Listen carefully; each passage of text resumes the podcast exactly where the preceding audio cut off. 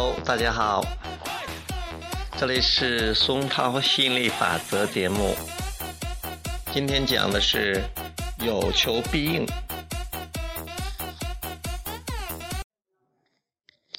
来到这个物质世界时，你就应该明白，这个时空中的现实无限富足。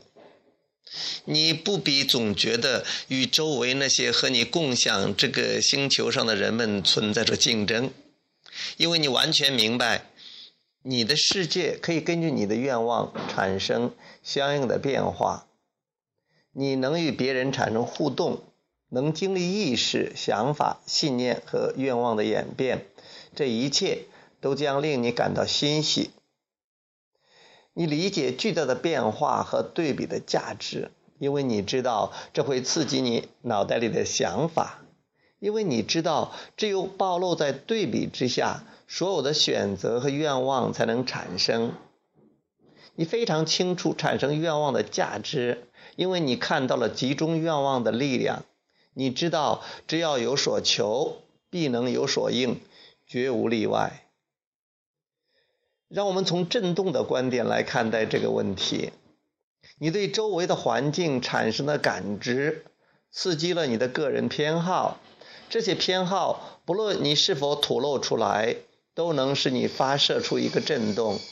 强大的吸引力法则会回应你发射的震动，并将其其他震动与之匹配。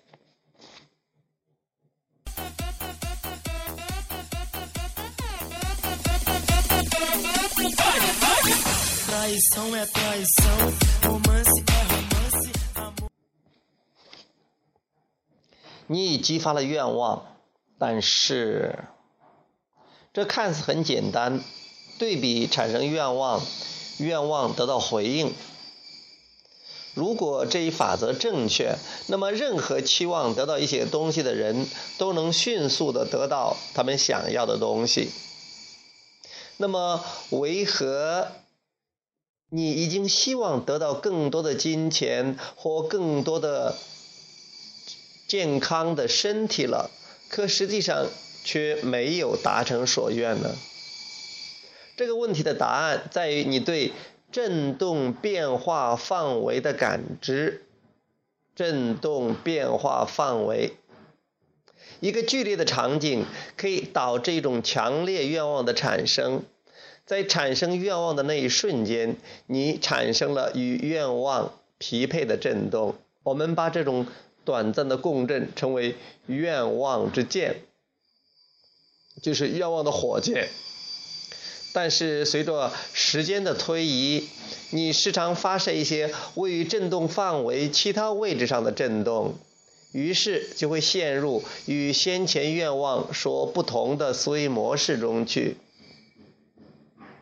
当你专注于一个想法时，你激活了自己的思想振动，而一个振动被激活后，其他意志匹配的想法纷至沓来，这使你对这个想法的专注变得更加容易。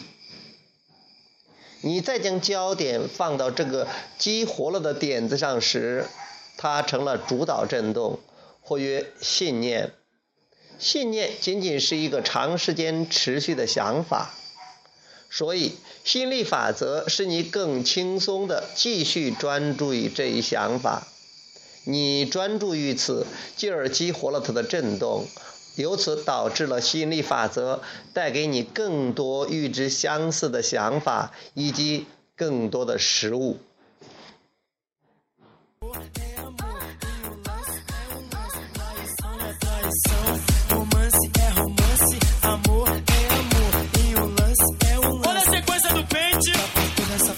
Olha a sequência do pente.